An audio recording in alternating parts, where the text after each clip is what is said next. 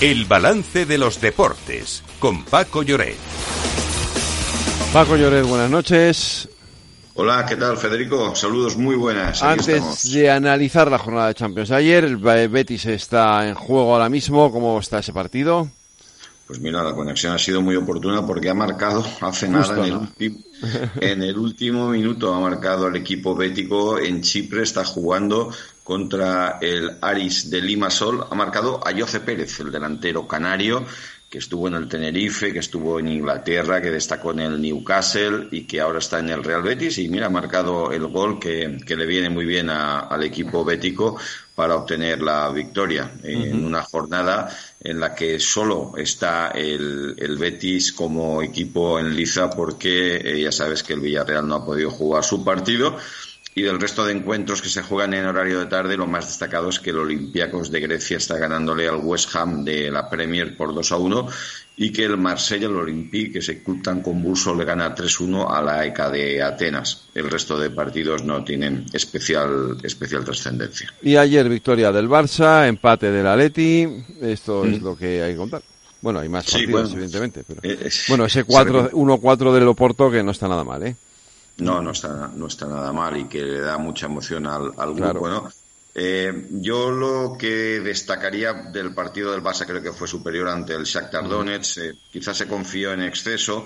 El susto de la lesión de, eh, bueno, del portugués y ahora mismo, pues, la, en principio parece que se va a recuperar y que eh, igual que De Jong para jugar el sábado contra, contra el Real Madrid. ¿no? Eh, fue una victoria que sitúa al Barcelona con pleno de puntos, eh, está ahora mismo con 3 de 3, bueno, la misma trayectoria que el, que el Real Madrid.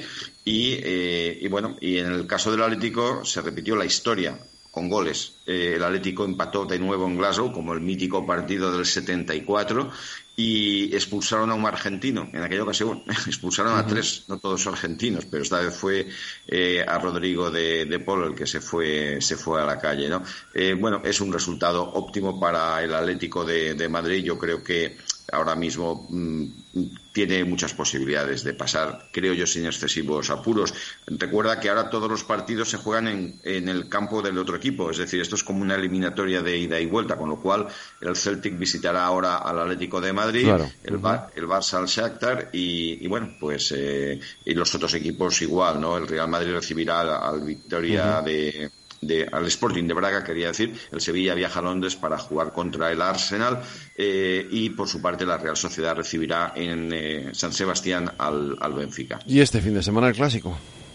Sí, es un partido que siempre alza una enorme expectación, que se jugará en horario de sábado a primera hora de la tarde, cuatro y cuarto. La noticia es que por vez primera se va a jugar en un escenario novedoso como es eh, Montjuic y que, bueno, pues los dos equipos ahora mismo recordamos que en la clasificación llegan eh, con 25 puntos líder el Real Madrid, con 24 tercero el Barcelona. Entre medios, con entre ambos está el Girona con 25 puntos también y a la espera el Atlético de Madrid cuarto con 22 y un partido, un partido menos. Ah, tú me dirás, ¿quién consideras mejor para el partido? La verdad es que tengo un pronóstico muy incierto, no es querer quedar bien. Hmm. Eh, bueno, el Real Madrid eh, es, es, un equipo muy solvente, el Barcelona quizás es más brillante, esa es la gran diferencia que yo ahora mismo veo entre, entre, ambos, entre ambos equipos, ¿no? Pero eh, el factor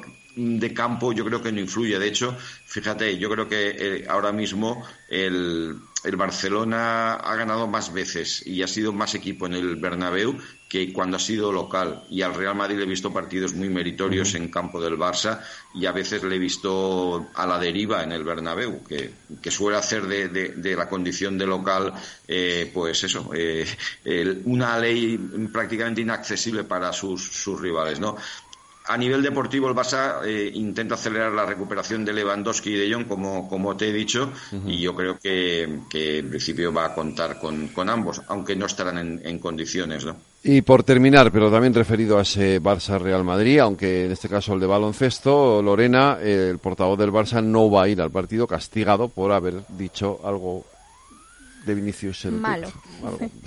Miquel Camps, el portavoz adjunto del Barça, puso en su cuenta de Twitter durante el Real Madrid-Braga no es racismo, se merece una colleja por payaso y vacilón. Un tuit que borró instantes después, pero que aún así logró viralizarse. ¿Y cuál ha sido el castigo del club? Castigarle sin viajar al clásico de baloncesto de esta noche.